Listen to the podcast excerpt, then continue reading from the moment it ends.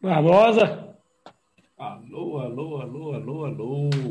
Quando olhei a terra ardendo. Porra, maneiro, maneiro. Já, já chega cantando.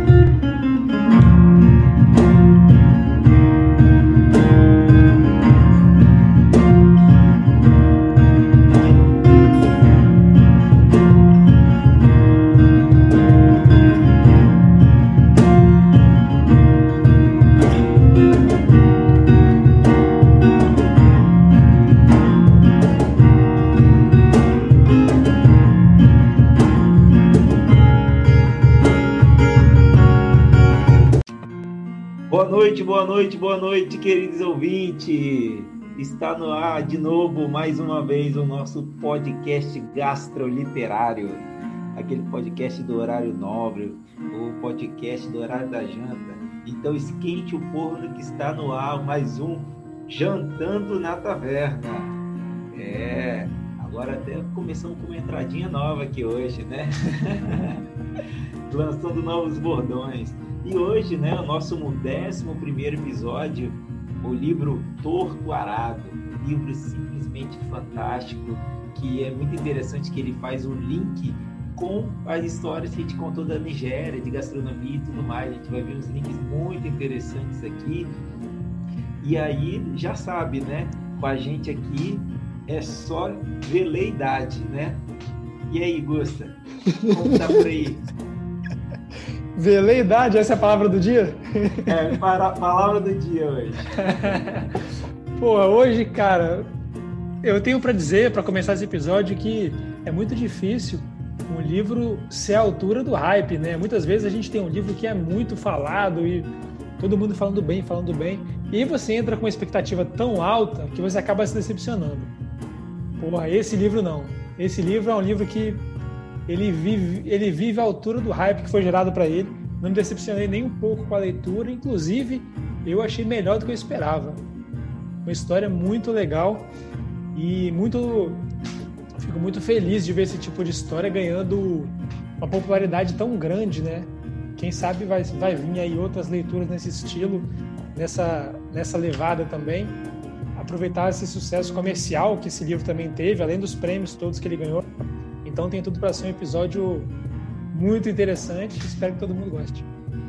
É isso aí, Gustavo, muito bom.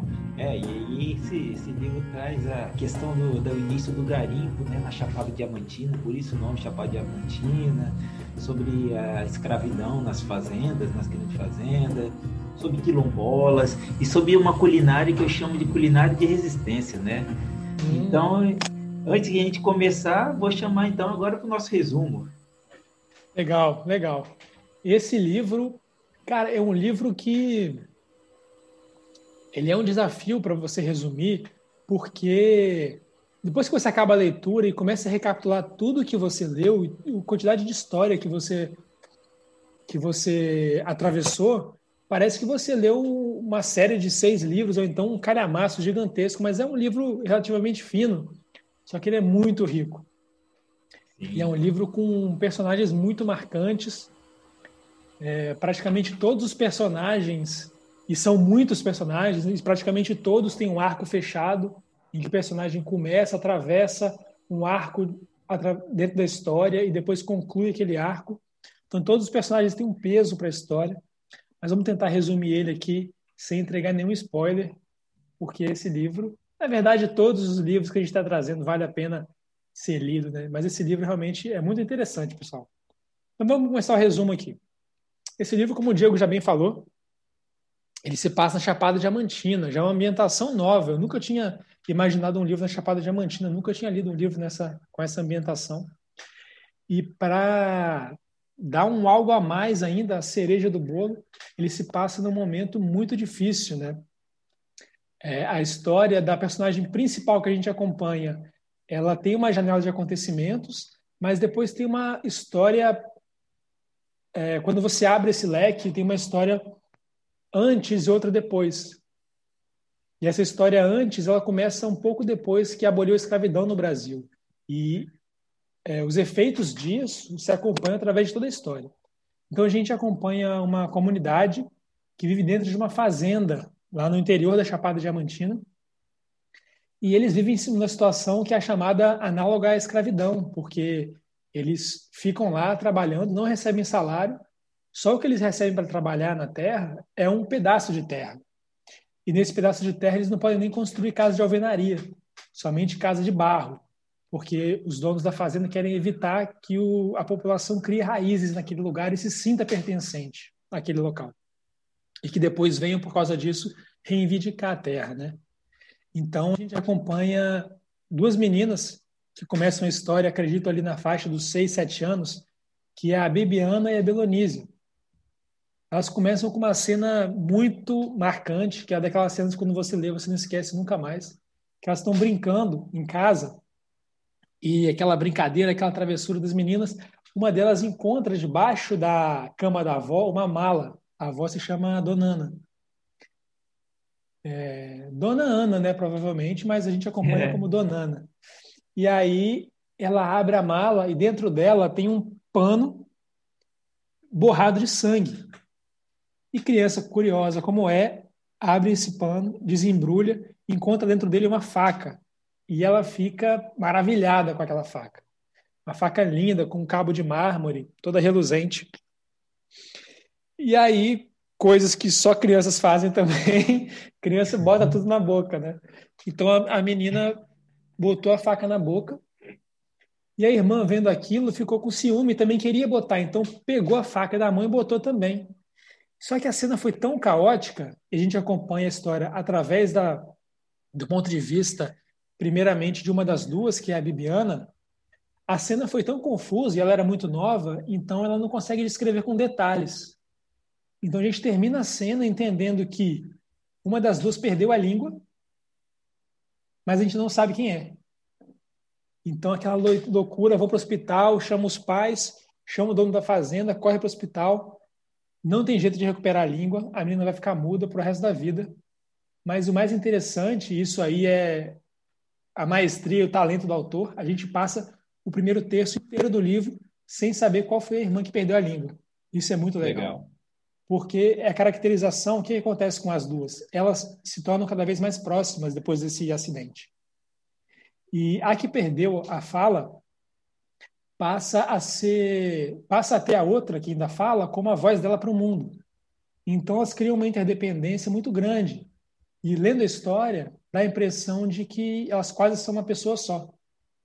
E a história vai se passando, se passando, e esse primeiro trecho se encerra no momento, e, e elas vão envelhecendo, né? a gente vai acompanhando a dinâmica das duas, e esse, esse primeiro trecho termina no momento que a Bibiana, que é a narradora desse primeiro trecho, se casa com o primo dela, que é o Severo, e eles estão vendo como que aquela situação da família é complicada, porque eles passam por muitas dificuldades ali. A gente percebe como que o clima é muito importante na vida deles, tanto em período de seca extrema como de chuva muito forte, eles perdem toda a produção que eles têm aquilo que eles produzem para a subsistência deles e para conseguir um trocado na feira.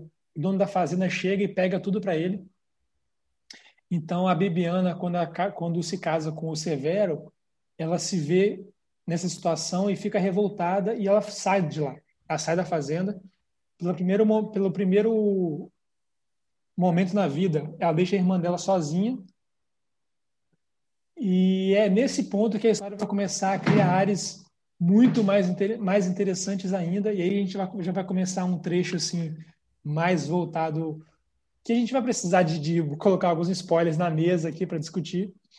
Mas é interessante dizer que a gente passa esse trecho inteiro inicial é, entendendo como é que é essa região, o quanto que os habitantes dessa comunidade dependem, estão conectados com a terra, com o solo, por mais que os donos da fazenda façam tudo para que eles não tenham esse senso de pertencimento. Eles se sentem é, muito conectados com tudo que está ao redor deles, eles dependem daquilo, inclusive do clima, da natureza. E a gente termina esse trecho justamente quando a Bibiana sai, sai da, dessa comunidade e vai com o esposo dela, que era primo dela, né? Eles casaram, que é o Severo, vão procurar condições melhores em outros locais, prometendo voltar assim que tivesse uma condição de melhorar a vida da família. E a história, esse é o primeiro terço da história. A história contada é dividida em três terços, cada terço narrado por um personagem diferente. E o último terço é narrado, é, é, é, é realmente uma coisa assim. Eu acho que é ali que o livro brilha de fato. Mas ali, isso realmente já é um spoiler, porque é uma coisa que eu fiquei é. muito impressionado quando eu me dei conta. E eu não vou contar para vocês agora, não. E eu vou terminar aqui o resumão e tem a parte da religião, né, Diego? Eu vou deixar para você falar um pouco mais, porque eu já me estendi bastante nesse resumão. Então eu vou, eu vou deixar você entrar agora e dizer o que, que você pode trazer para a gente aí nesse agora, enquanto a gente ainda não pode trazer muito spoiler. tá certo, Gus. Eu, como sempre, né, só sei te complementar. E aí eu sempre, como é sempre muito completo, eu vim trazer mais um panorama histórico, né? Boa. Então, de, deixa comigo que eu vou falar um pouquinho do Jare. Legal. então, quando eu comecei falando, né, ali a, a Chapada da Diamantina, é, no começo do século XIX, encontraram as primeiras pedras de diamante lá. Não foi uma extração muito grande, mas foi encontrado diamante. Então começou uma, uma, uma migração, né, essa corrida do diamante, vamos dizer assim, e muita gente foi para lá morar, eu não tinha de morar, aí já viu, né? Guerra entre fazendeiros, guerra entre garimpeiros, e começou já a se formar um clima pesado ali, né? E como você estava falando, né, a partir de 1888 foi declarada a abolição, mas a gente já sabe como é a abolição, né? Os, como a gente estava falando do, do Dom Casmurro lá do Machado de Assis, é, quando foi declarada a abolição, não tinha nenhum projeto de incluir o africano, né, e o descendente do africano que foi escravizado na, na sociedade brasileira. Então começou a, a começaram a trabalhar, mas tipo assim, olha como que eu sou o homem branco fazendeiro, né? Olha como eu sou bonzinho, vem trabalhar aqui, vem trabalhar aqui que você pode plantar e comer. Mas aí, um pouco mais das análises filosóficas, eu vou falar um pouquinho mais sobre essa relação. Então, começou a, a se formar essas fazendas, né? Alguns remanescentes de quilombos começaram a brigar para essas fazendas. Algumas dessas fazendas eram em antigos quilombos e assim por diante. Então, tem toda uma cultura né, desses, desses povos é, deixados de lado pela sociedade que começou a, a se formar essa cultura. Então, o Jaré é essa parte, né? O Jaré é uma religião que junta o catolicismo, a Ubanda, né? E o desculpa, e o xamanismo. O que é o xamanismo, né? O que é o xamanismo? O xamanismo é a religião basicamente indígena, né? De, de feitiços e tudo mais. A Ubanda é um, é um ramo do candomblé, né? Que é candomblé de origem africana, e a Ubanda é uma, uma, uma religião brasileira, né, criada no Brasil, surgida no Brasil, que vem é, uma fusão do candomblé, que eles colocaram alguns aspectos é, do cristianismo para fingir que eles estavam adorando santos católicos, e assim eles podiam adorar os próprios santos, né? Eu vou dar algum exemplo depois, né, desses, desses santos, o que é cada um, então, você tem toda essa, essa comunidade vivendo, né, que não, que não sabe as suas origens e tudo mais, e esse é o grande pano de fundo da nossa história, né? O, o Itamar Vieira Júnior, né, que é o nosso autor aí, ele conseguiu retratar muito bem as mazelas de cada um, de cada sociedade que vive ali, né? Então você vê o sofrimento o tempo inteiro, as pessoas estão ali e não, eles se acostumam com aquela vida, né? E aí vem a nossa parte de gastronomia, que eu falei que era culinária de resistência, né? eu tenho, tenho uma amiga, né, que hoje ela mora ali na região da Chapada da Diamantina. Eu estava conversando com ela sobre algumas coisas, né? A Maíra, Maíra Xavier, ela é formada aqui, doutora aqui na Universidade do Paraná.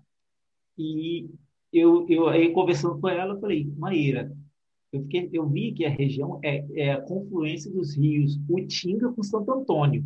E a gente começou a procurar, procurar, descobrimos que a região que se passa a história é o município de Andaraí. Uhum, legal, hein? Legal, né? E aí eu comecei a ver a culinária, e é muito interessante o seguinte, tipo, olha os tipos de prato. É, é completamente baseado no que, no que eles têm na mão, tá? Então, por isso eu chamo de uma culinária de resistência. Então, é, a culinária expressa muito o sofrimento desse povo.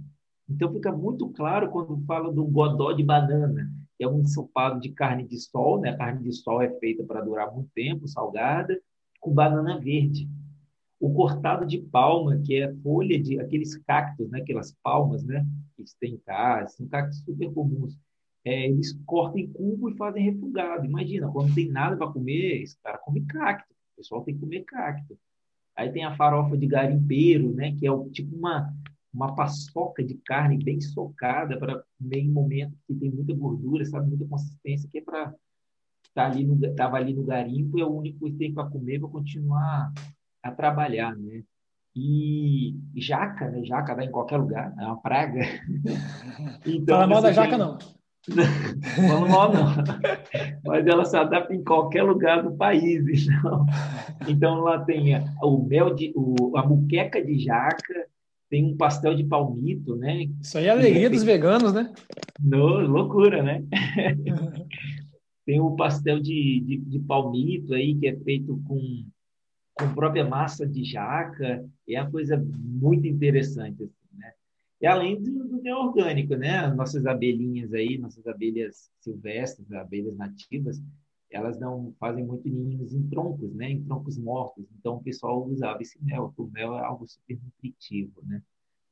Então aí é, é, fica muito evidente, né? O sofrimento desse povo em relação ao a sua gastronomia, né? E, e são comidas super interessantes, assim, super elaboradas pelos que, pelo que eles têm, né? Então é isso aí, cara. Eu, esse panoramazinho para a gente adentrar a história aí, né? Conseguir analisar bem profundo aí, de acordo com, com esse histórico. E com isso, gostaria agora que você trouxesse a, a sua nota e seu personagem favorito. Boa, boa.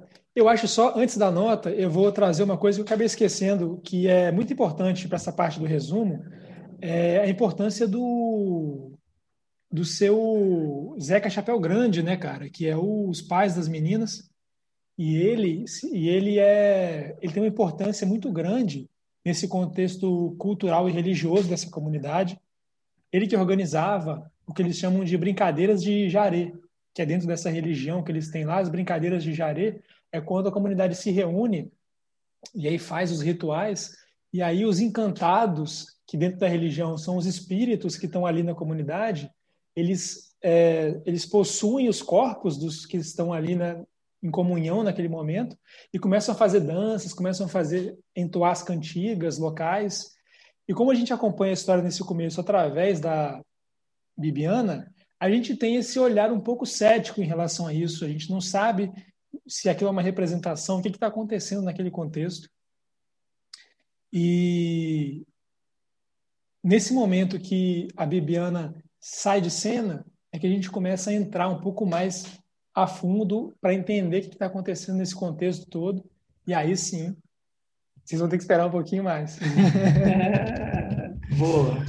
Então vamos para a nota. É, esse livro aqui, eu já comecei falando e entreguei a nota, né? Esse aqui é nota 5. Não, eu não, eu, eu já vim, eu comecei a leitura, pô, falando, caramba, tá todo mundo falando bem desse livro, né? Será que é tudo isso mesmo? E eu fiquei impressionado, eu fiquei simplesmente, essa é a palavra que eu tenho para dizer. Fiquei impressionado com a qualidade, primeiro, da escrita, é uma escrita muito poética. Em cada trecho da história, a gente percebe a intenção do autor de fazer, de, de, de buscar uma camada de significado dentro de cada cena. Isso é belíssimo na leitura. É um livro que me lembrou muito Hibisco Roxo. Ah, boa. Na, na, intenção do autor, na, na contextualização, né, os, tantos paralelos com religião, a importância das relações familiares, né, e a valorização da cultura local de um povo que já está sofrendo uma, uma, uma opressão, né. Então, o livro que a gente analisou há pouco tempo, esse livro eu vi bastante paralelo com ele. Então, é 5 esse livro aqui, eu achei sensacional. Nota 5 para ele.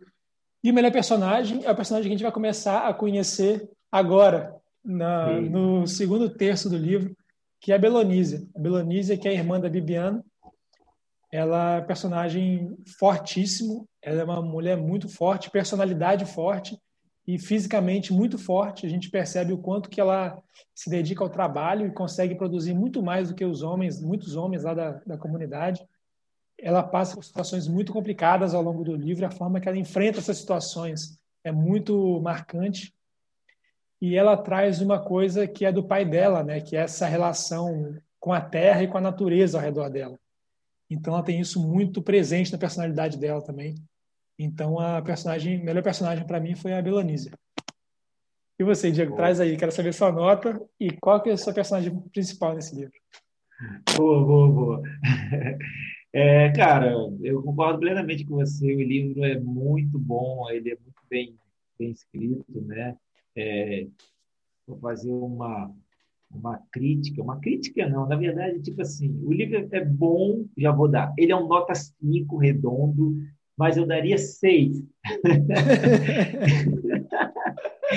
eu daria um ponto a mais assim de sobra se ele fosse escrito com os jargões e com, meio com sotaque da região, entendeu? Tipo, entendi, entendi. Você entendeu? Como, tipo assim, igual mantiveram o, o quarto de despejo, do jeito que a Carolina falava e escrevia, ah, entendi, entendi. Se colocasse essa legal. puxada mais nordestina, ia ficar bem legal, né, cara? Para caracterizar ainda mais forte, né, o, é, o regionalismo. Ia ficar, uhum, ia ficar muito forte, cara. Então, acho que acho que não é, acho que não é que faltou, é que é como tivesse assim, tem o bolo, tem a cereja do bolo e Imagina se tivesse um ingrediente especial que ninguém conhece, todo mundo fala, cara, não tem como, esse é o melhor bolo que já existiu na vida. legal, eu gostei desse ponto de vista, eu não tinha parado para pensar. Acho que ia ficar bem legal. E a questão do personagem, eu vou fazer o seguinte, cara. Eu, é, é difícil falar, tipo, qual das duas irmãs, para mim, foi o meu personagem favorito. Então, eu vou fugir um pouco da linha dos personagens, que são duas personagens fantásticas. Eu vou fugir dessa linha e vou para o lado de. Do outro lado, né? O que, que, que mudou a história? Então, meu personagem favorito é o Severo. Hum. É, o Severo, cara, que ele veio trazer o conhecimento, né, cara? Os pais dele viveram aquilo, os avós dele, e ele falou: o mundo é muito maior que isso, eu quero ver o mundo e tudo mais e ele saiu e voltou já com, com as ideias progressistas, né? E fala assim: a terra é nossa, nós somos quilombolas, nós temos direito a isso. Já estou sabendo que, que a política já está se movimentando para isso, do direito dos quilombolas e tudo mais. E, e começa o pessoal a falar: pô, é verdade, essa terra é minha, cara. Estão fazendo com a gente é tá errado, que não sei o quê. E aquilo é uma semente muito bem plantada. Tanto que no fim do livro Daí a gente vai contar agora. Tanto que no fim do livro ele acaba e você fica assim, mano, tem um futuro melhor. Não sei quando, mas pode ter um futuro melhor. Então eu acho que por esse essa virada de do, do conhecimento ali para aquela aquela comunidade é muito forte, entendeu? Então as pessoas começam a se ver como gente, e não como só um empregado de alguém rico. Então, é por isso que eu acho que Severo, para mim, é o personagem favorito. Legal. Nossa, esse livro, agora eu tô pensando aqui, tem muito personagem bom. Nossa, é muito tem personagem bom. O Zeca Chapéu Grande é um personagem zaço, principalmente quando você entende a história dele desde o começo. Enfim, depois a gente entra nesses, nesses detalhes. É isso aí. Então, por falar nisso, eu gostaria agora de, de explicar para os nossos ouvintes por que, que eu falei de veleidade? Palavra do dia. Palavra do dia. Gente, veleidade significa o desejo de fazer alguma coisa que não é seguido pelo ato de fazer. Então é tipo, pô, que livro legal, vou ler, e você não lê. Então você praticou uma veleidade. Né? Então, como que a gente faz para que vocês não pratiquem a veleidade? A gente analisa profundamente, dá novas perspectivas sobre a história, fazendo o quê? Com a nossa análise filosófica.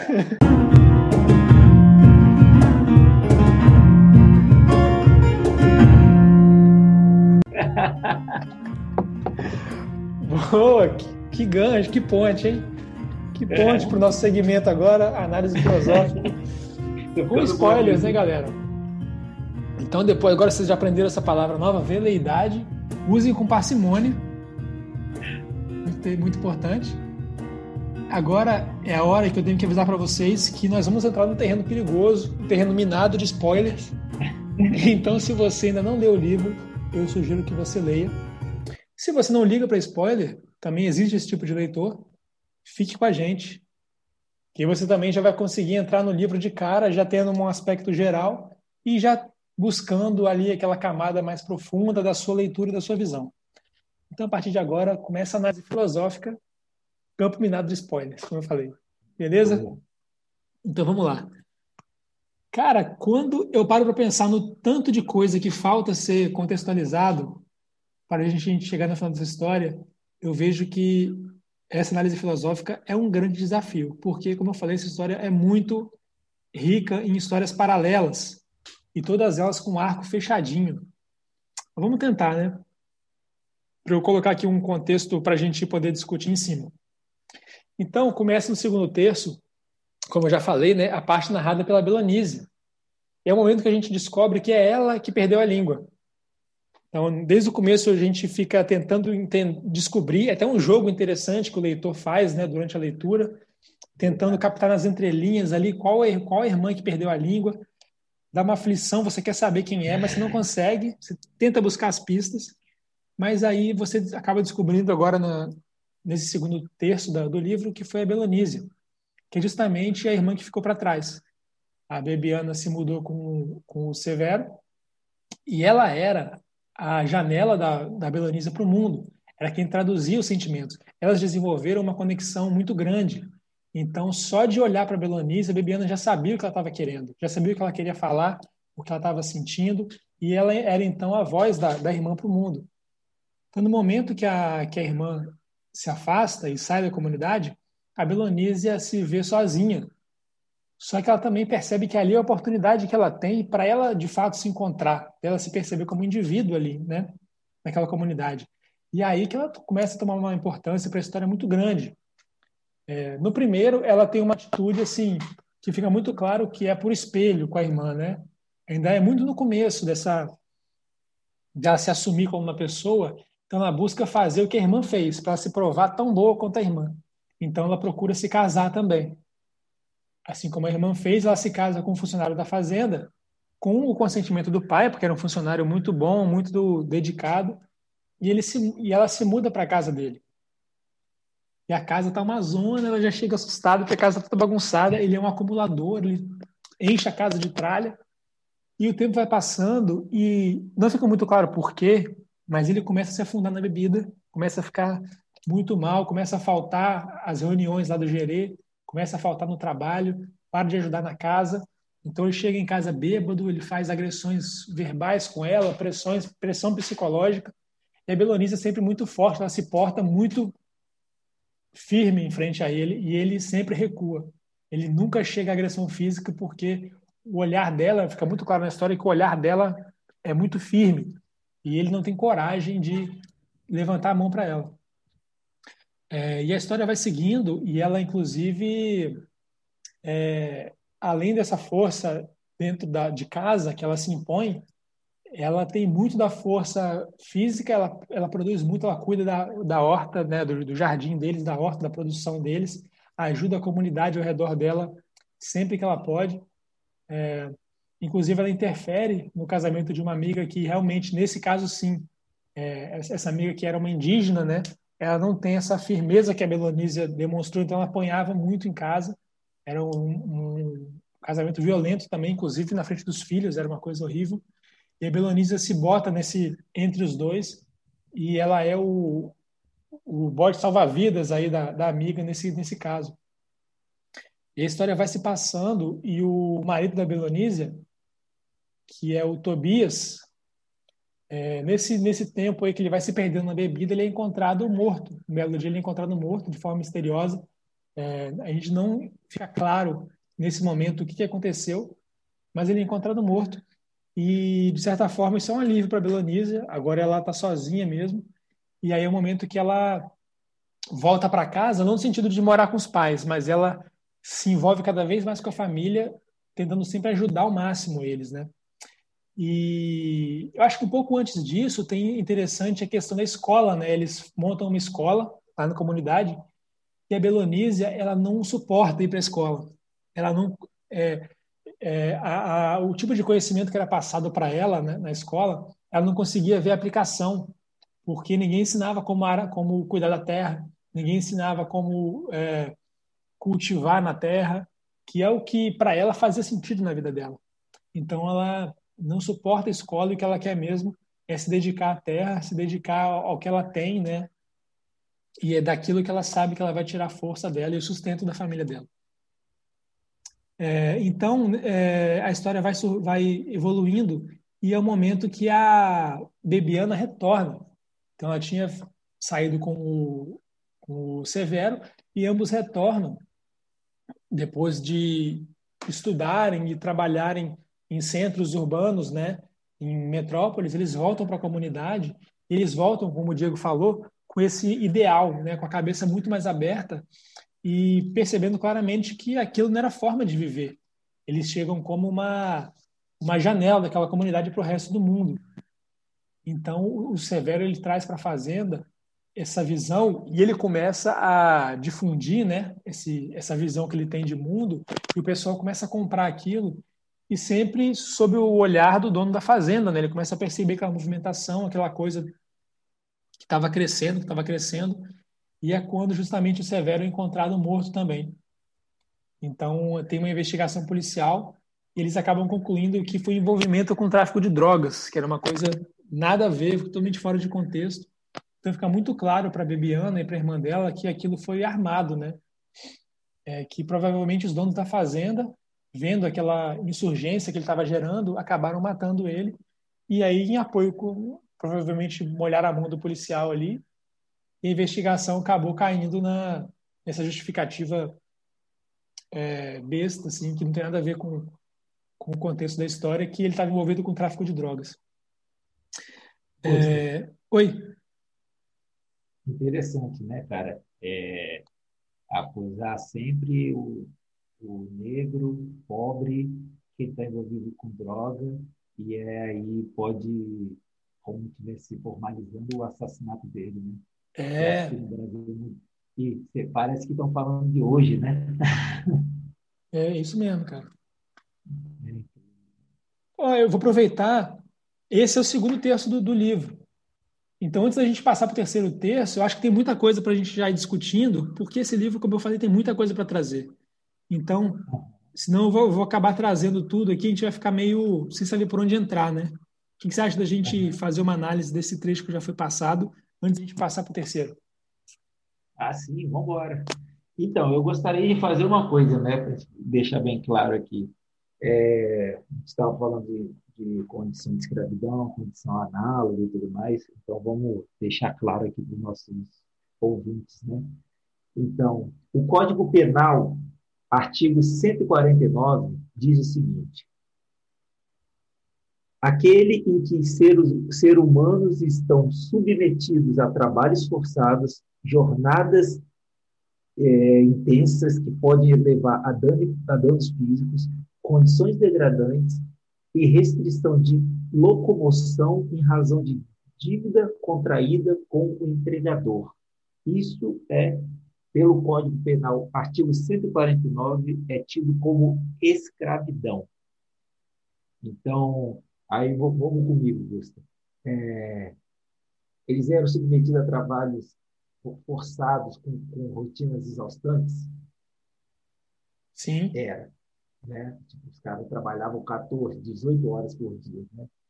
É, isso podia causar danos físicos, né? como via-se, né? então tinha muito que, é, é, em muitos momentos, mostrava que a pessoa estava com, com 40 anos e parecia que já tinha 80. Né?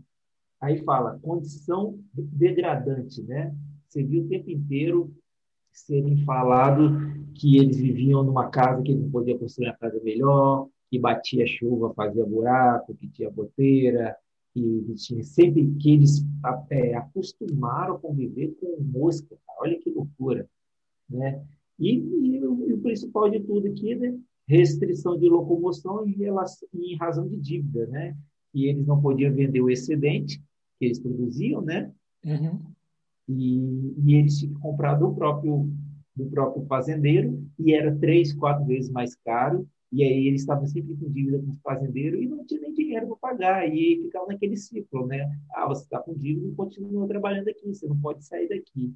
Então a gente já sabe que está nessa parte do, vamos dizer, da escravidão. Eles estavam em um regime de escravidão de acordo com o Código Penal.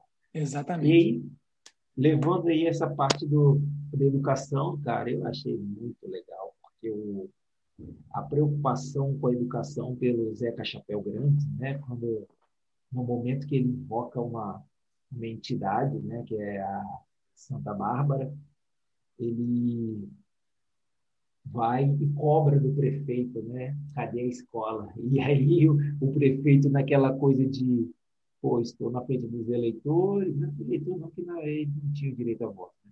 mas eu estou na frente de, um, de, um, de uma entidade e não posso negar isso. Então é, de novo, né? Eu acho que essa frase essas frases a gente traz, já trouxe aqui, acho que uns três ou quatro episódios, e é educação liberta, né, cara? Então, ó, e é muito interessante que o Zeca, ele não tinha estudo direito, né? Ou melhor, não tinha estudo, ele não sabia nem assinar o nome dele, nem o nome dele ele assinava, mas ele tinha noção que se quisesse uma transformação na vida das filhas dele, seria dos filhos, né, em geral, seria pela educação. E isso eu achei muito lindo, isso é muito me move, me, me comove muito, né?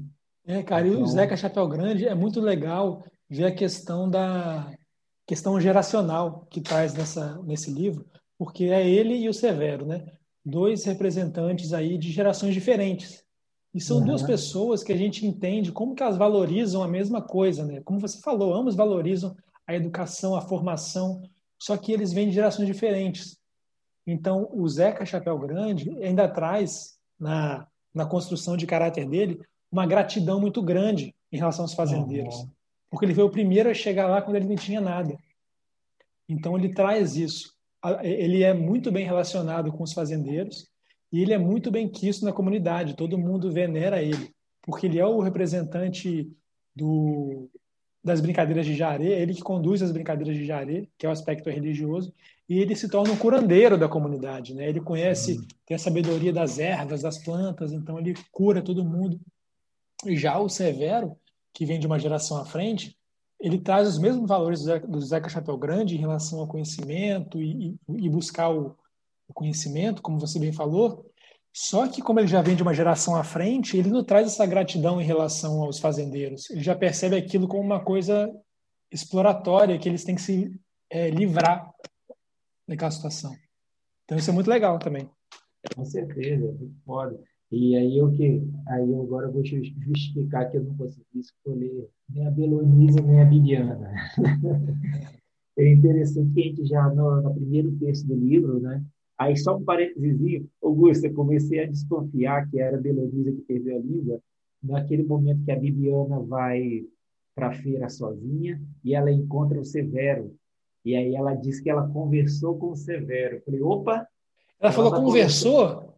É, ela fala. Porque eu, eu notei que eles falam sempre assim, se comunicou.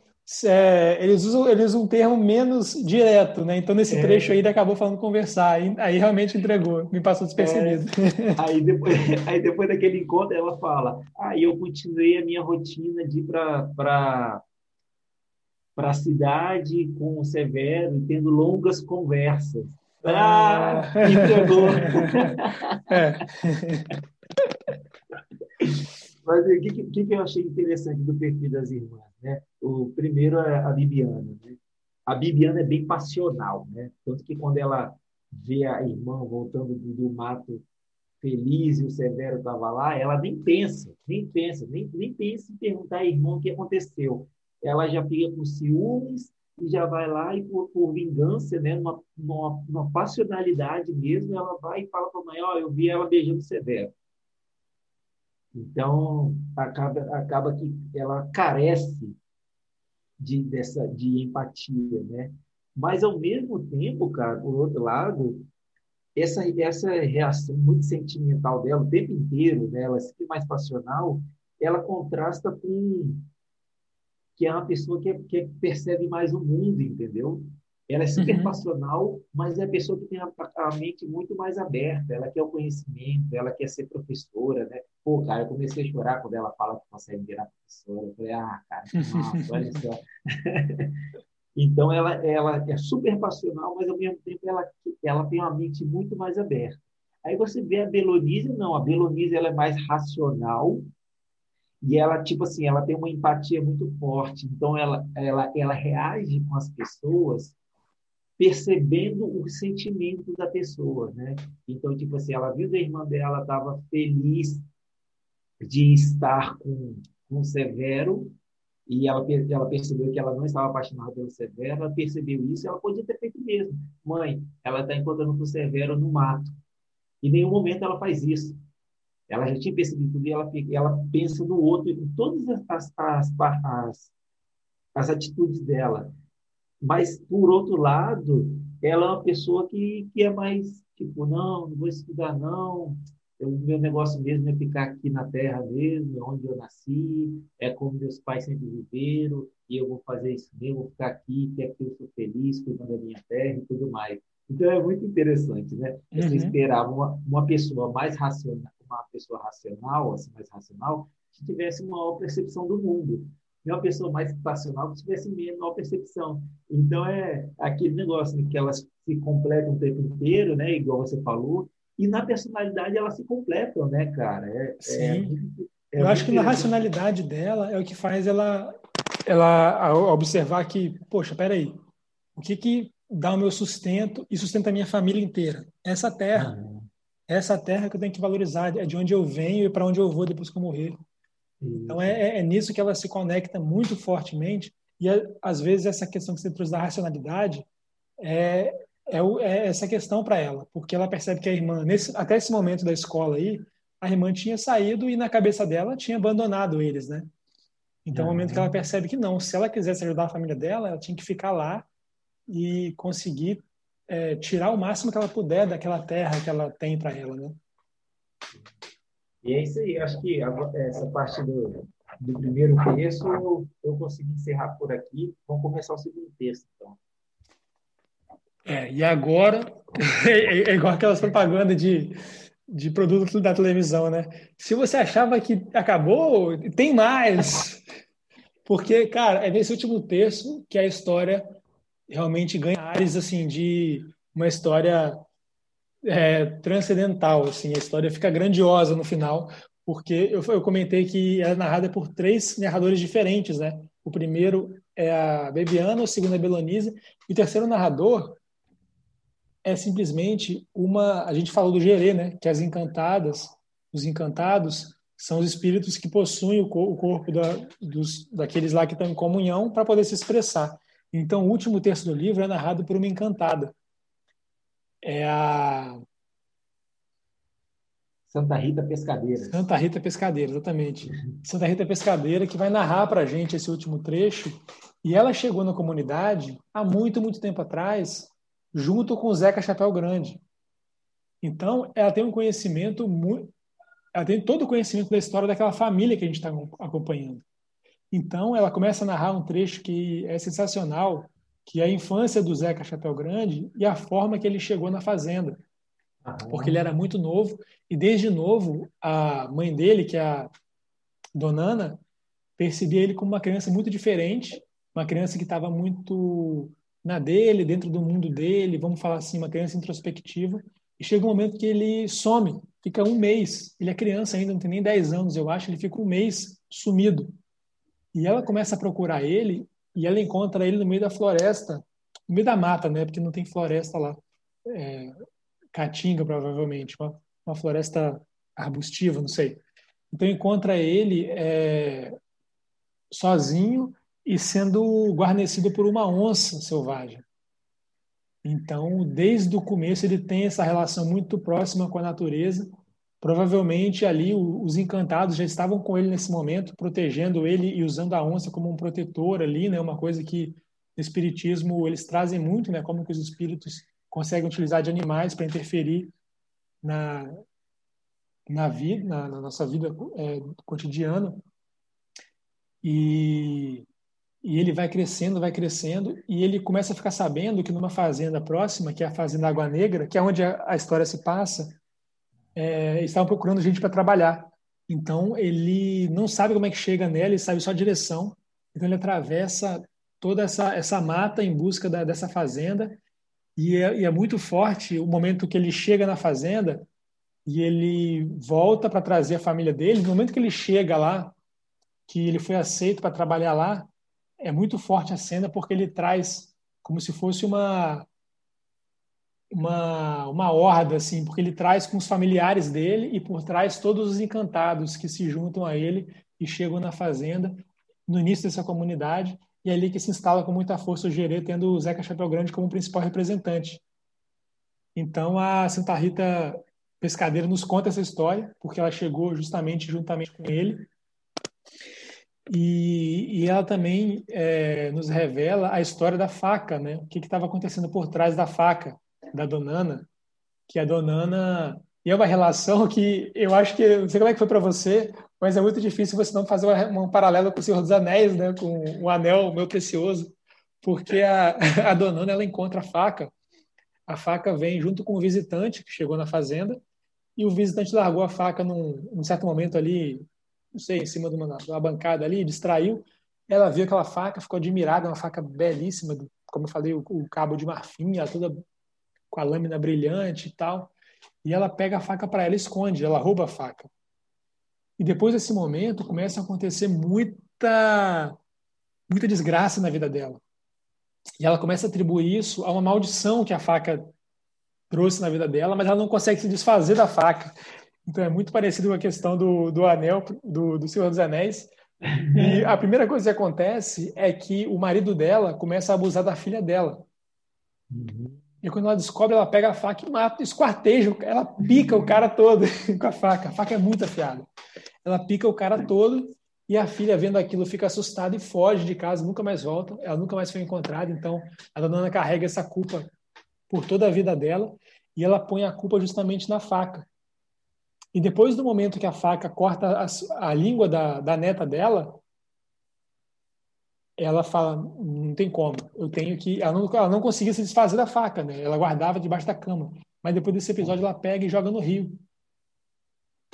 E aí depois de muitos e muitos anos, foi quando a Belonise encontrou a faca junto das coisas do ex-marido dela, né? O Tobias, provavelmente ele encontrou no rio é, e aquela coisa de novo, né, que o anel ele acha o caminho de volta para a pessoa que o possui, né? Então, no seus anéis, então a faca de novo achou o caminho de volta para a família da, da Donana e agora na mão da Belonísia é, volta a trazer muita desgraça, porque o marido dela começa a entrar no alcoolismo, como a gente já falou, é, e depois tem essa questão com o Severo, né? Que ele também é assassinado e, e aí justamente que a história tem um desfecho que também é genial, que a Santa Rita Pescadeira ela é uma encantada que ela se vê cada vez mais enfraquecida, porque o rio está tão poluído pela mineração, poluiu tanto, poluiu tanto o rio, que começou a morrer os peixes, não sobrou peixe nenhum.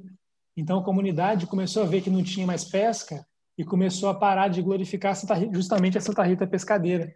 Então, é, e a pessoa que ela usava também para para possuir nas brincadeiras de Jaré é, morreu. O Zeca Chapéu Grande também morreu. Então as brincadeiras religio religiosas também perderam muito a força que tinham antes, porque o Zeca Chapéu Grande era justamente o maior representante daquilo, quem mantinha a comunidade junta. Então ela se vê cada vez mais perdendo força, perdendo força, está com medo daquele momento em que ela talvez possa acabar, perder completamente a, a relevância. Então, num último ato, que é muito forte o fim do livro, ela, ela toma posse do corpo em momentos diferentes, né?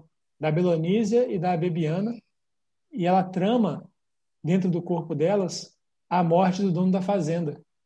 Então, no corpo de uma, ela faz a cova, que é uma armadilha, ela faz a cova e, e, e, e esconde a, a cova ali, né?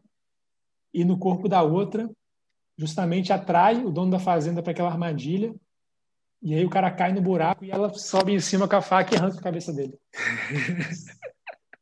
então, é um livro muito forte, é, rico em, em, simbolismos. É muito interessante como que ele ressignifica todos os signos que ele coloca no começo da história.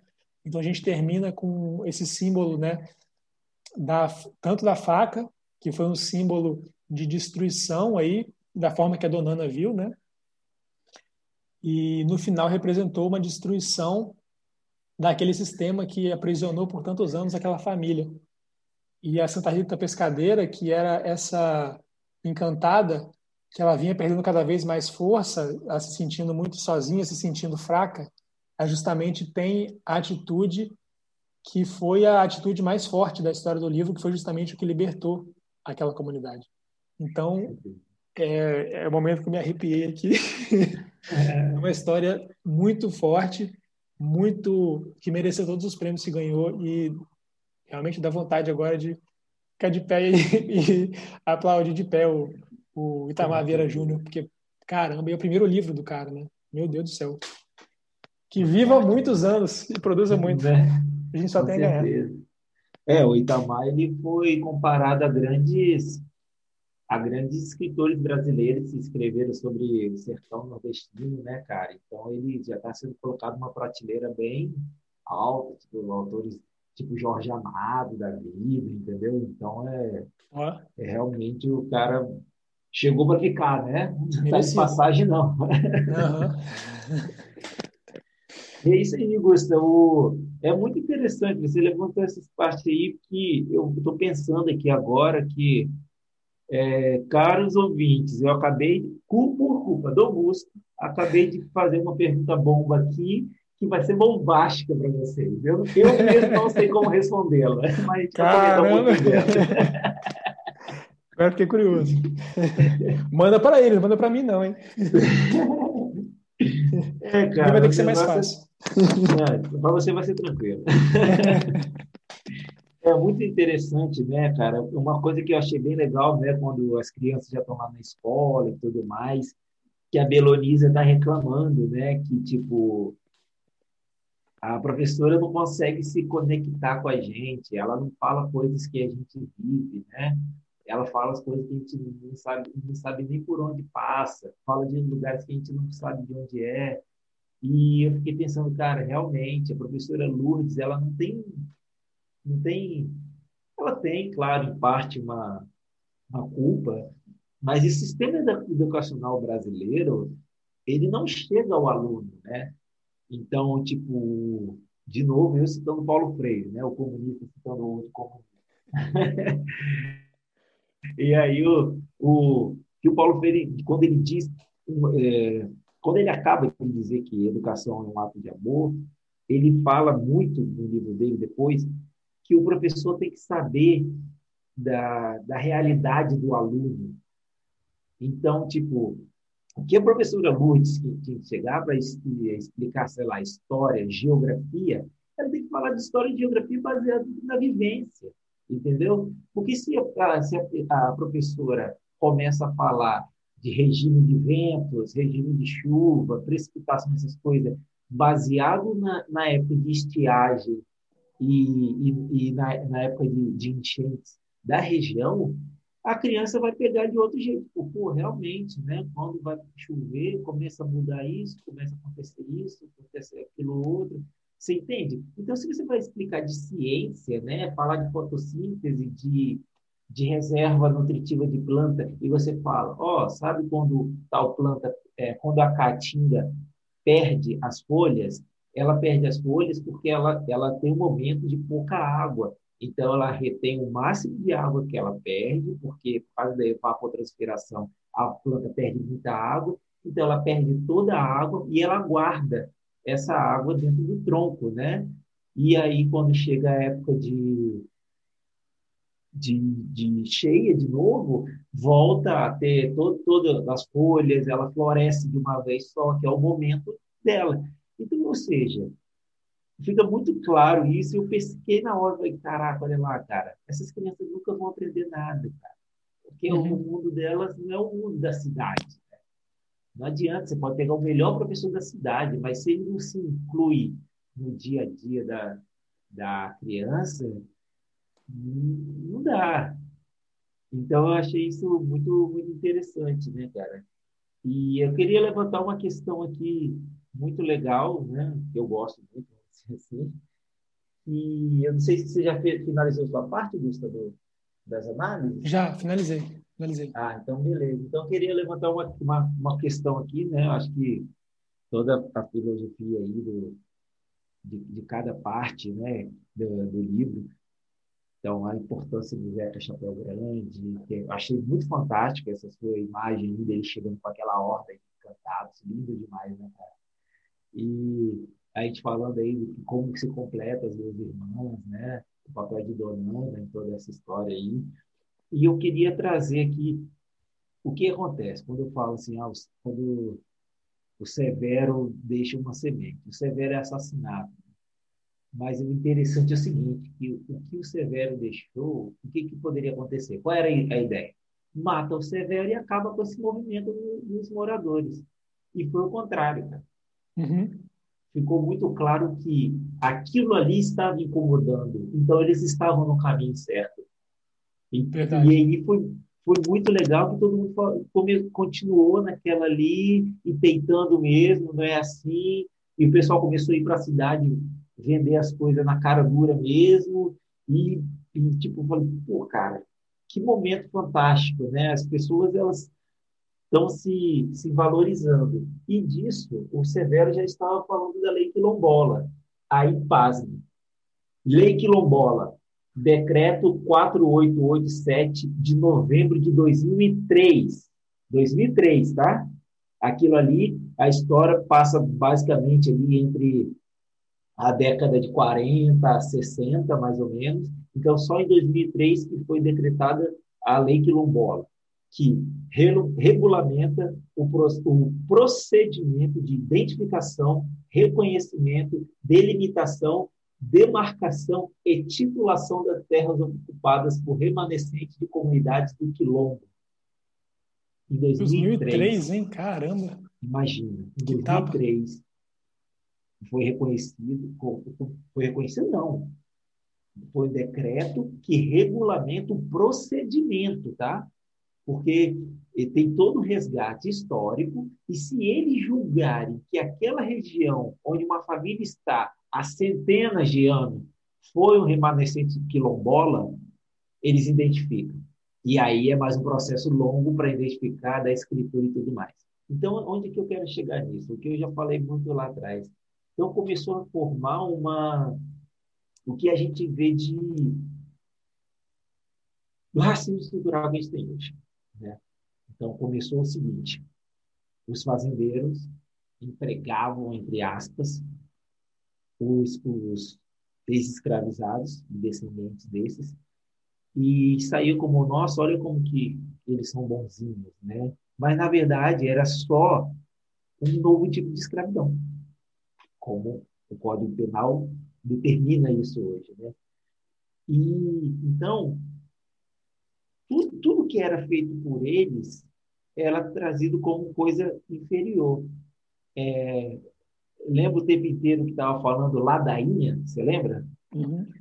Na, nas brincadeiras de Gerê? Sim. Ladainha. Ladainha, ele é um termo criado nessas religiões que, que é uma conversa, né? uma oração de, de chamar os, os, os ancestrais, de chamar as entidades encantadas e assim por diante. E o que acontece? Eles determinaram como ladainha. E hoje, ladainha, na nossa sociedade, ela é tida como alguém que fica falando besteira o tempo inteiro. Exato, pejorativo, né? Eu não sabia dessa origem, não. É, entendeu? Então, ladainha, você falar assim, ah, você está falando ladainha. É a mesma coisa de você usar o termo denegrir. Uhum. É um tipo de racismo, cara. Aí você pega Jaré. Por que quem falava de brincadeiras de Jaré? Primeiro, o é uma é uma religião só da Chapada da Diamantina, tá? Ela foi criada ali e só existe naquele lugar no mundo. Então, é, é, então como eu disse, né, ela é fusão do catolicismo, do xamanismo e a Umbanda. E, a, e aí, por que, que eles falavam brincadeira? Porque os ancestrais deles não podiam expressar a própria religião. Então, eles não podiam falar, vamos lá orar. Não, porque orar era só com Deus cristão. Então, como tinha a brinca, eles falavam, vamos lá fazer a brincadeira de jaré. Então, quando chegava um jesuíta, um padre, qualquer pessoa, eles estavam reunidos com vestes e fazendo danças. Olha só, cara, é a origem parecida com a da capoeira, né? Então. Sim, exatamente. Exatamente. Legal. Os caras eles tinham que esconder a própria cultura numa resistência para manter a cultura. Olha isso, cara. Olha, é, agora foi minha vez de arrepiar aqui. então, a brincadeira de jaré, quando você vê que você não conhece o jaré, né? Você olha e fala, ah, é uma brincadeira de jaré. Beleza, chega uma pessoa vestida, aí fica rodando, rodando, fazendo dança, fazendo os batuques, mas quem está inserido na religião, aquilo lá é uma oração. Aquilo ali é a expressão máxima da fé daquelas pessoas. Então é por isso que era chamado de brincadeira de jaré. Então aí você pega aí que eu, que eu falei, né? Quando fala de Santa Bárbara, né? Então, tanto que o, era o momento mais importante é quando aparecia Santa Bárbara. Quem é Santa Bárbara? Santa Bárbara é, é análogo a, ao orixá Yansan. E esse orixá, ela é responsável pelo é o orixá dos raios da tempestade. E ela sempre chegava na época das chuvas, né? Então, quando, quando chegava esse orixá, era o momento das chuvas, era a maior festa, que tinha a festa de Santa Bárbara. Ele sempre, todo ano, fazia a festa de Santa Bárbara. Porque para o sertão, né, o agreste do, do, Brasil, o momento de chuva é um momento de festa. É o momento que agora a gente vai plantar, a gente tem o nosso sustento, conseguimos passar por outra estiagem. Então, essa era Santa Bárbara. Por que é, Santa Bárbara e não Yansan? Porque eles não podiam mostrar a própria cultura que o catolicismo, né, principalmente os padres jesuítas, eles vetavam isso. Então, tipo, no, é, é análogo a, a Nossa Senhora, é, São Jorge é, é análogo ao Ogum, né, que eu falei, episódio, o episódio de Bisco Roxo, né, foi é no Bisco Roxo que eu falei que eu tenho uma tatuagem, né, que é o, é o, o orixá guerreiro, né, e São Jorge é o santo, santo guerreiro. Então, você tem várias dessas analogias, tanto que uma das, das principais características de Nossa Senhora, né, está dizendo aqui, Nossa Senhora é. Então, tem Nossa Senhora da Penha, Nossa Senhora Aparecida, Nossa Senhora de Fátima, Guadalupe. Nossa Senhora é sempre quando tem uma aparição de Maria. É chamada de Nossa Senhora. E onde ela aparece é, é vinculado, né? Então, uma das características principais é o manto azul, e o que, que tem em Iemanjá? A figura de Iemanjá é o manto azul. Então, tem todo esse, vamos dizer, esse crossover né, forçado né, para que, que é, as pessoas continu, é, continuassem com sua própria cultura. Né? Então, você vê, né, quando você, a gente já falou né, do, do episódio do Bisco Roxo, né, essa questão da, de mitigar uma cultura, né, de, de tentar acabar com a cultura para acabar com, com, a força do povo. E, cara, eu acho, eu, eu acho muito bonito, cara. Eu me aprofundei muito em essas religiões de matrizes africanas, porque eu vejo muito a resistência, né, cara, do, do, dos, dos, descendentes de africanos, né, descendentes de escravos, assim, de africanos escravizados, que mesmo passando pelo que passaram, cara, sempre tentaram manter a cultura muito forte, né? E a gente tem, igual tipo, você vê, cara, a Bahia tem uma fé super forte da, da Umbanda, do Candomblé, no Rio de Janeiro, né? Você vê vários sambistas, assim, oriundos de comunidades, são super fortes com essa com a religião, né? É, o Vinícius, o Vinícius de Moraes, Vinícius de Moraes, ele era católico, cara. E quando ele conheceu a, a, a Ubanda, ele se apaixonou pela Ubanda e virou da Ubanda assim e fala, cara, isso é a cultura do Brasil. Isso é lindo, ele é lindo. Então tem várias várias músicas dele depois desse desse contato dele, várias músicas dele mostra o orgulho que ele tem da Ubanda no Brasil, né? Porque isso é muito pesado, né? E você vê aí essa questão do tráfico de drogas, né? Tipo assim, ah, morreu porque ele plantava maconha. Cara, em nenhum momento tinha nada de plantação de maconha, entendeu? Balará, ele plantava maconha, então morreu no disputa de drogas. E é isso que acontece hoje nas favelas do Rio de Janeiro.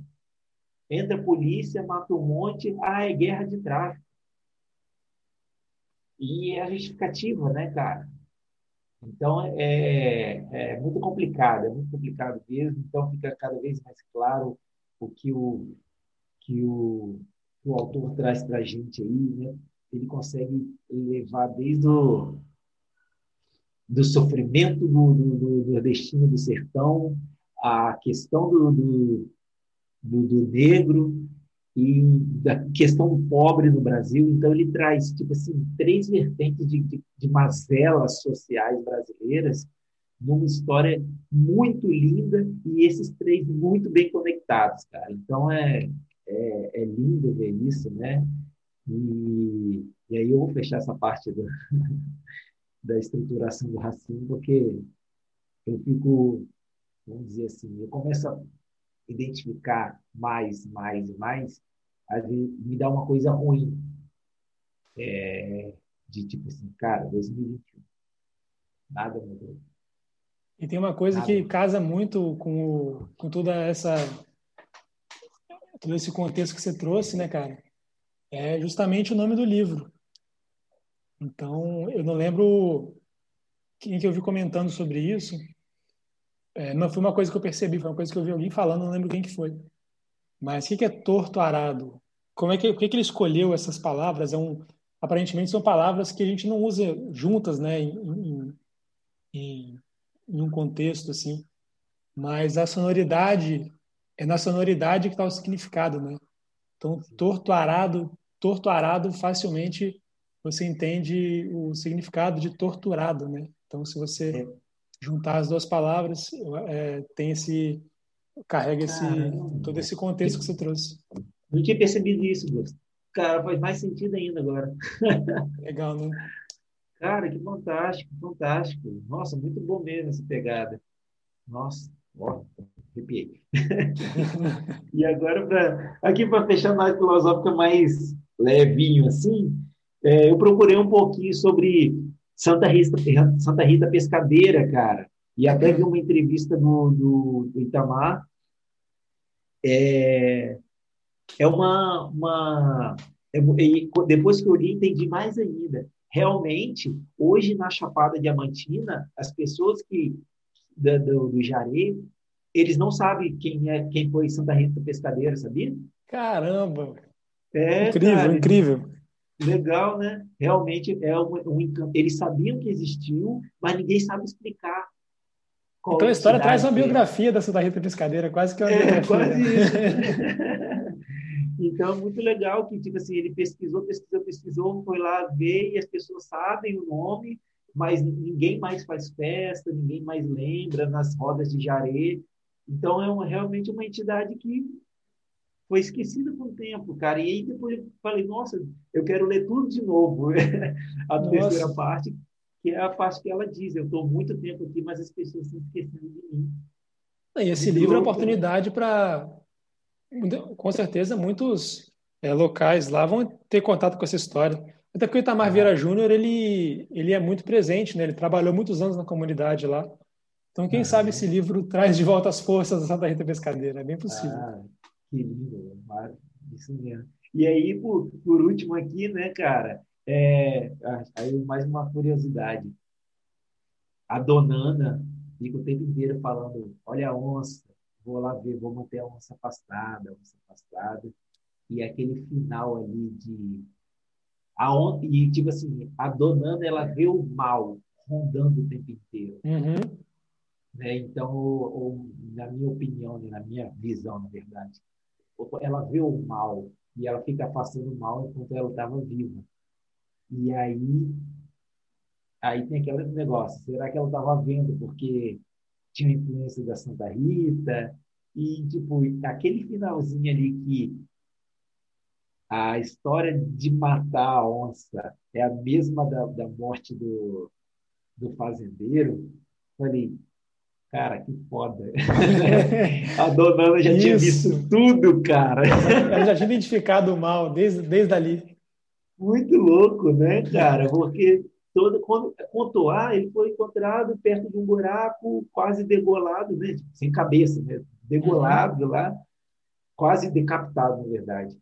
E, e depois conta com a, com a ela é incorporada e vai lá e mata a onça que a avó dela estava o tempo inteiro atrás. Eu fechei. É genial, cara. né, cara? Não, Nossa genial. Eu acabei o livro e falei, pronto. não, não, precisa nem dar ponto final. O ponto final é para acabar. Muito forte, cara, muito forte mesmo. Então eu falei, nossa, cara, que livraço, que livraço e que bom, cara, que bom que você indicou aí pra gente. E, porra, que, que orgulho. Uma indicação dupla, né? É, é verdade, né? A Ana, né? Ela também a, veio falar com você, né? É, a Ana Chapachek, ela veio falar, ah, vocês podiam colocar torturada. Eu falei, é, a gente já tá lendo que o Augusto indicou. Então, obrigado a você também, Ana. Legal, Ana. Não, se aproveitar para agradecer toda a atenção que ela tem com o podcast, né? Muito legal. Ah, é, né? Fundo de carteirinha ali, né, cara? Uhum. Você sempre está lá compartilhando. E me fala uma coisa agora, cara. É, Ainda tem mais, eu, né? Eu acho que. É, eu acho que agora a gente já está meio bombástico nas nossas conclusões que, que você acha, então, da gente começar com o quadro Pergunta Bomba?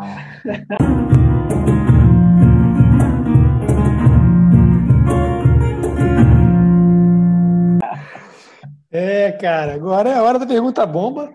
E você ia começar com essa pergunta para o ouvinte, porque eu estou curioso com ela. Uma pergunta que baixou em você aí. Não sei nem se uma encantada baixou em você para trazer pergunta. Então você começa mandando ela para os ouvintes. Ah, é? Vamos começar assim? Então, Vamos, né? Seguinte, eu, eu, vou fazer para os ouvintes logo, e aí, enquanto a gente vai conversando aí da, das nossas perguntas um para o outro, a gente vai pensando na resposta dela também, porque eu, eu não tenho uma, uma resposta formada. Então, vai. Tá? Então, excepcionalmente hoje, queridos ouvintes, a pergunta bomba para vocês é: o que simboliza ou significa a faca de prata na história? Toma. Uh! é, boa, boa, boa. Fui malvado, hein? O que simboliza a faca? Uhum. É, cara. É, isso merece uma reflexão, mais não, ainda. Não, espero ter várias respostas para o nosso nossa terceira parte de, de episódio de comentário, né? Que veio já é o décimo primeiro, então vai para a parte do décimo primeiro ao décimo quinto. Legal. Eu quero chegar nesse terceiro episódio de comentários e, e ficar um episódio inteiro discutindo sobre a faca. Boa, então é com vocês, ouvintes. Estamos aguardando vocês lá no terceiro episódio de comentários. Boa. Agora manda ver você. Então vamos lá. Então agora é a sua vez, cara, de pegar essa bomba no colo. Eita. É, você falou de símbolos aí e, coincidentemente, a minha pergunta tem a ver também com símbolos. É... Então, vamos lá. Uhum. Tem duas perguntas aqui, na verdade, estou escolhendo qual que eu vou usar. Eita, nossa, você veio munido hoje, hein? Vim munido. Se você quer fazer igual daquela vez, você manda a sua e aí eu escolho a minha com base na sua. Caso tenha um tema parecido, eu escapo do tema e vou para o outro. Então tá, então vamos, joga a batata quente para mim. Bora. Cara, a minha pergunta ela é bem direta, quase. Não, ela não é política, parece política, mas não é. Então, eu queria saber qual é a sua opinião sobre a manutenção dos direitos do quilombola e do direito dos índios a, a reservas indígenas. Aí eu vou restringir um pouco, porque é muito amplo né, a pergunta. Eu quero saber se o que é feito de ter reservas indígenas, é, é, áreas quilombolas, se isso é uma coisa que o Estado faz porque ele é consciente ou é só um pedaço da reparação histórica para essas comunidades, esses povos? É, eu acho que você começou muito bem sua pergunta definindo que isso não é uma pergunta política, né? Isso é um dever ético. Então não, não existe polêmica. É, é, uma questão assim da gente saber o, o nosso lugar, né, cara? É saber o lugar que a gente tomou para a gente. Estou colocando a gente como parte do, do problema nesse caso, né? Porque é, eu acho que não teve eu acho que esse genocídio que foi feito aqui no Brasil em relação aos indígenas é equiparável a, aos principais genocídios que a gente passou na, através da, da, nossa história como humanidade e e a, e a, e a separação de, de reservas e terras de direito para eles é simplesmente um, um, dever ético, né, cara? Eu eu não vejo como que alguém pode se opor a isso.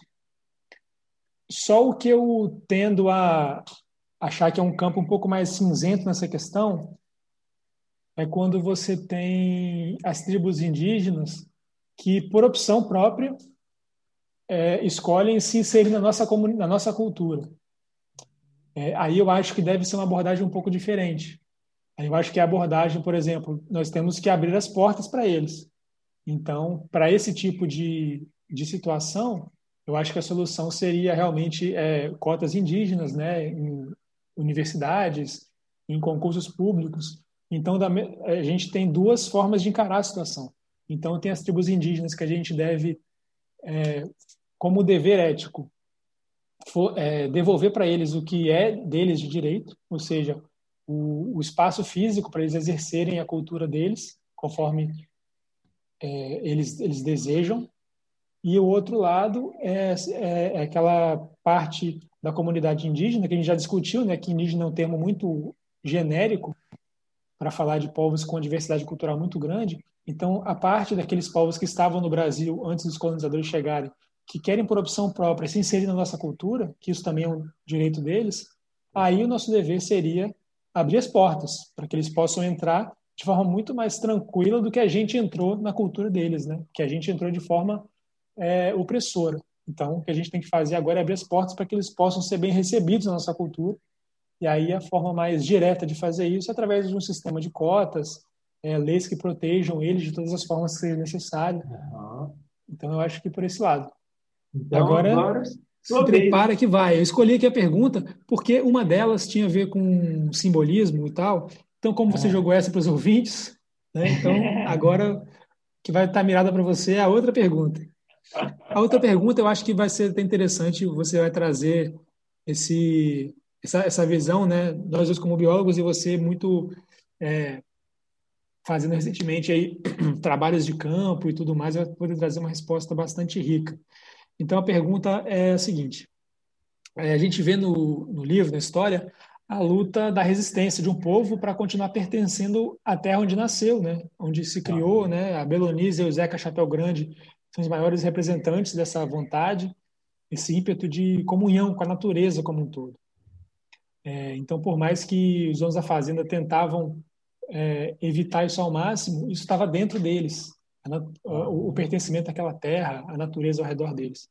Então, minha pergunta para você é: porque nós somos é, nascidos e criados na cidade grande, então temos uma visão diferente. E minha pergunta, e muitos dos ouvintes também, eu acredito, então, minha pergunta para você é: o quanto nós perdemos à medida que nos distanciamos cada vez mais do contato com a natureza no nosso dia a dia? E na identificação dessa perda, como que você vê é, o futuro percebendo uma tendência que vai que vai se acumulando ao longo dos anos dessa, desse distanciamento? Cara, muito legal a sua, a sua pergunta, porque, pô, é, vou, vou dar um exemplo bem simples, cara, e depois eu me aprofundo. Quando eu comecei, eu sempre gostei de plantar, né? Então, na casa da minha avó, da minha tia, a minha diversão era tirar muda e plantar e ficar vendo o desenvolvimento dela. sempre adorei isso, adorei, achava a coisa mais fantástica do mundo, plantar e tudo mais.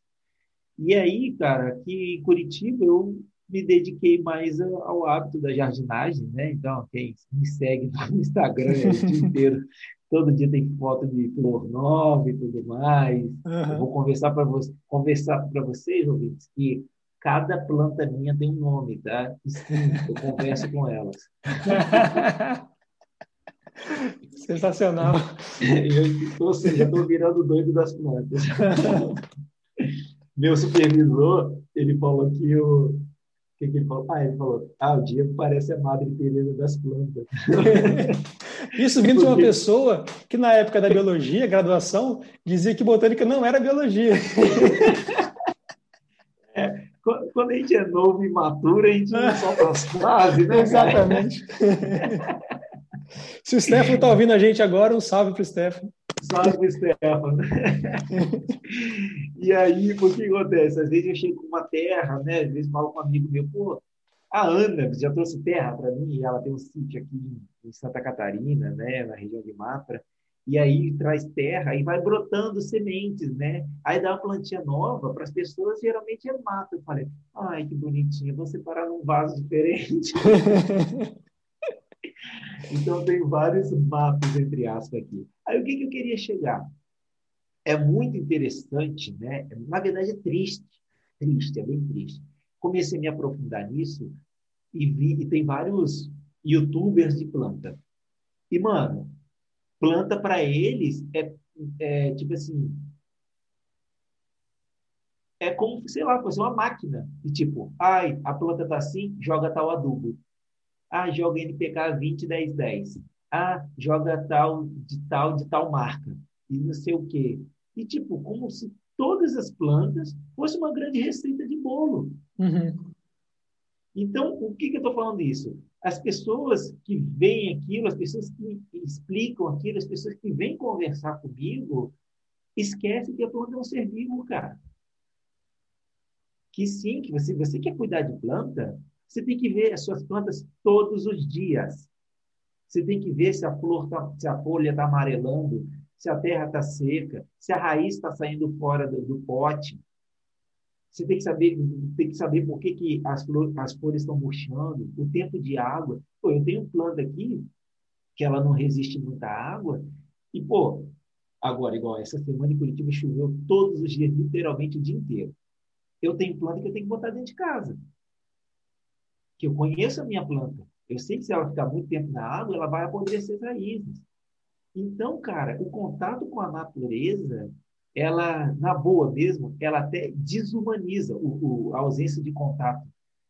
Porque, tipo, se você não tem o, o cuidado, pensar que cada planta é uma espécie e cada espécie é um ser vivo diferente, você não vai ter a humanidade de entender que as pessoas também são diferentes. Boa. Então, eu concordo com, com você de, tipo assim, realmente, a falta de contato com a natureza faz muito mal ao Homo sapiens. Faz muito mal. Ele perde a essência do que ele é. Ele se desumaniza. Então, sempre que alguém vem falar comigo do negócio de planta, eu falo assim: ah, como que ela está? Ah, não, não, não adianta. Tem que fazer isso, isso e isso. Ah, tem que fazer, ah, dá uma olhada, vai botando isso. Eu nunca falo, usa tal coisa. Eu falo assim: como que ela está? Tá, ah, tá amarela. Então tá. A terra está molhada? Tá muito, então para de molhar. Ah, não resolveu? Ah, então tá. Então a gente precisa de tal coisa. Ah, você pode pegar sua casquinha de ovo, que você faz de manhã, você tritura direitinho, pulveriza e joga nela. Ah, quando você é, pegar o café, tira aquela borrinha do café, que tem muito nitrogênio, e mistura na terra. Então, tipo, é um cuidado de. Tipo, é igual você cuida do seu pet, cara. O pet você não dá é, ração. É, né? O pet não tem uma receita de bolo. Às vezes o pet, eu, um dia ele está feliz, no outro dia ele está moadinho no clube. Você vai fazer o quê? Dar um remédio qualquer para ele?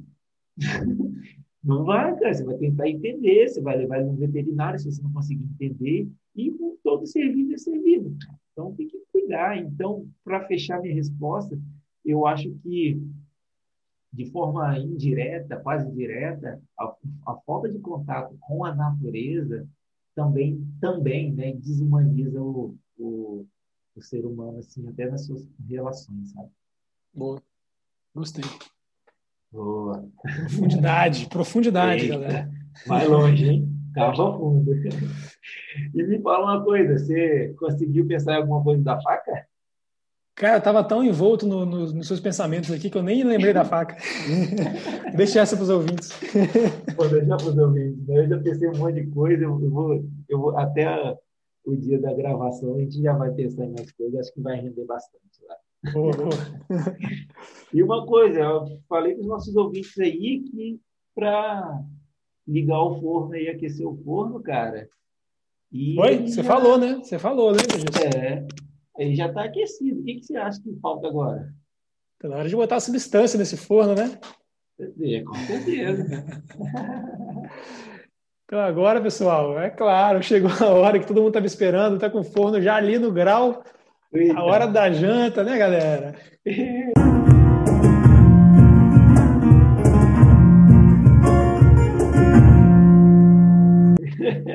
E aí, Diegão? Quero ver o que Ah. você trouxe aí para representar essa culinária de resistência, como você mesmo Isso. caracterizou para gente. Boa. Então, gente, hoje é culinária de resistência, né? Então, vou dizer para vocês que não são ingredientes fáceis, então busquei assim o mais próximo que a gente vai conseguir, conseguir chegar num ponto, tá? E é, é uma, uma receita que parece, nossa, vai ser super difícil, mas não tem nada de difícil. É difícil porque a gente não conhece, a gente, muitos de, de, de vocês talvez não tenham ouvido falar nunca, mas ela é bem, bem forte, assim. E hoje vai ter uma novidade na hora da janta.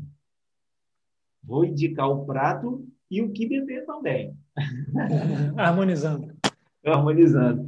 Então, a receita de hoje, né, a gente estava falando da culinária de resistência, né, então, de tudo que se planta, se planta ali, que só consegue se plantar não só na época de, de chuvas, mas na época que não tem chuva também, ou seja, a gente tem que comer o ano inteiro, né? E uma coisa muito interessante, né, que eu falei no começo da, da conexão com a Nigéria. Então, tipo, a culinária dali, que, que já vem com dendê, né, que vem com com toda essa, essa questão de, de muito tempero e tudo mais. E engraçado que, que tem um intercâmbio, né? Igual o, o eba do, do nosso, que foi o nosso prato de, de bisco roxo, ele, é, ele era feito originalmente com farinha de inhame. Mas depois a mandioca foi levada para a Nigéria também, porque a mandioca é brasileira, né? Então a mandioca foi levada para a Nigéria e aí agora eles usam muito mais a mandioca do que a farinha de a farinha de mandioca do que a farinha de inhame. Então você Olha tem aí. aí legal, né, cara? Então Uhum. não só a gente trouxe, a gente, a gente trouxe não, a gente ganhou da cultura culinária do, da Nigéria, como a gente também contribuiu para a culinária deles, né? E Legal. estava fazendo as conex- as conexões e o que traz mais forte ainda, a região da Chapada da Diamantina ah, os ancestrais dali, eles foram trazidos basicamente de Serra Leoa e da Nigéria. Caramba, então realmente o paralelo com o hibisco roxo é muito bem-vindo. Não é, cara? então tem uma conexão muito forte entre esses, esses dois livros, dois livraços, né? E que quando eu peguei assim, fui buscar essa parte histórica, eu falei, nossa, mano, se a gente tivesse combinado, não teria dado tão certo, né? Exato. Então, a receita de hoje, sem mais delongas, é o godó de banana. É, é um ensopadinho bem gostoso. É, eu tava, vi vários sites de, de culinária, de gastronomia, e realmente é a comida mais típica do, da Chapada Diamantina, tá? E, tipo, quando vai a Chapada Diamantina, é, é um dos pratos mais, mais servidos, assim, lá. Então, é, acho que não tem nada melhor para representar. Né? Aí qual é a questão do godó? Banana verde, né? Aqui no Espírito Santo chama de banana de vez, né? Que é aquela que não está nem verde nem madura. A banana verde é fácil de achar e a carne de sol é um pouquinho mais difícil, né? Em feiras populares a gente encontra tranquilo, mas em algumas regiões não, não é tão tranquilo assim achar. Mas a gente consegue fazer com a carne seca, né? Então a gente faz um processozinho aí de para tirar bastante o sal dela Então, eu vou fazer o seguinte: a, a receita vai ser com, com, carne de sol, mas quem não encontrar a carne de sol, na receita também vai ter a carne seca. E eu vou ensinar direitinho como, como deixar ela molinha, tirar aquele excesso de sal, para a gente poder fazer o nosso godó de banana e depois é só correr para o braço. Caramba, carne, é, carne seca com banana fica bom demais. E para acompanhar tudo isso, uma coisa que eu falei assim, quando eu vi, falei, nossa, faz todo sentido. Suco de manga verde. Esse eu nunca provei. É. Suco de manga verde. A manga verde, ela, tá, ela tem uma, um leve cítrico, né? Quando ela está verde, ela, ela, é um pouquinho mais, uma pegada mais cítrica. Então, imagina isso, cara, geladinho, delícia. Parece um cajá, né, a manga, a manga verde. É, isso. Então, aquele saborzinho da manga com uma pegada mais cítrica, com essa carnezinha aí, no godózinho de banana. Hum, hum. Aí também vai ficar a receitinha aí da manga verde, né? Fazer Deu vontade de tomar agora uma caipirinha de cajá. Ah, puxou a boa, hein? Fica bom, hein? ah, beira da praia. Eita, coisa boa. E, cara, depois desse momento maravilhoso que você trouxe pra gente, a gente é. tem um anúncio para fazer para semana que vem, né? É, exatamente. Então, com, com, vou pedir aí para você trazer o nosso próximo livro e soltar aí a, aquele anúncio gostoso aí. é, pessoal, grandes ouvintes, para vocês que gostaram muito do episódio com a Aline Bay, episódio de imenso sucesso, um episódio o episódio de maior sucesso aqui do episódio, do, do podcast. A novidade que nós temos é que semana que vem teremos mais uma autora aqui no nosso Jantando na Taverna, mais Eita. um presente para vocês, inclusive mais uma Aline, pessoal. É, pode Aline. A gente começou bem com a, com a Aline B, agora a gente vai trazer para cá a Aline Valek, que é uma autora sensacional. Eu já, já conheço ela há algum tempo a Aline publicou os dois livros dela pela editora Rocco, para vocês terem uma ideia, uma editora muito grande, editora que publicou Harry Potter, para vocês terem uma ideia, né? Então a gente vai trazer aqui o primeiro livro dela, que é o Águas Vivas Não Sabem de Si. Tão bom quanto o nome do livro é a história. Então eu convido todos vocês a acompanhar essa entrevista, que vai ser especial para vocês. Eita, coisa boa. Gente tá chegando no patamar alto, hein, cara? É. Depois os ouvintes vão cobrar da gente, né? Daqui a pouco, é, não vai trazer mais ninguém, não. Vamos tentar. Eita, já tô apreensivo aqui de novo. Mas a Aline está confirmado. Próximo episódio, Aline Valek, As Águas Vivas Não Sabem de Si. Bom demais. Então, beleza, gente. Foi um prazer imenso. Que, como eu disse, né? Foi, já foi um prazer em ler o livro, um orgulho. Eu também tenho muito orgulho de estar fazendo isso aqui, esse podcast com vocês, com meu amigo Gusta. E, novamente, foi um prazer estar aqui trazendo um pouco da nossa visão, da nossa história também, né? E agradeço a todos. Continuem curtindo, continuem compartilhando, continuem comentando. E isso só dá cada vez mais força para a gente aí e cada vez mais fundo e trazer o de melhor para vocês. Aqui vos, quem vos falou mais uma vez foi Diego Barbosa e um grande abraço a todos. É isso, galera. Até semana que vem. Espero todo mundo aqui em episódio especial. Vamos receber muito bem a Aline. E um abraço para todo mundo. Gustavo Martins também. Até a próxima.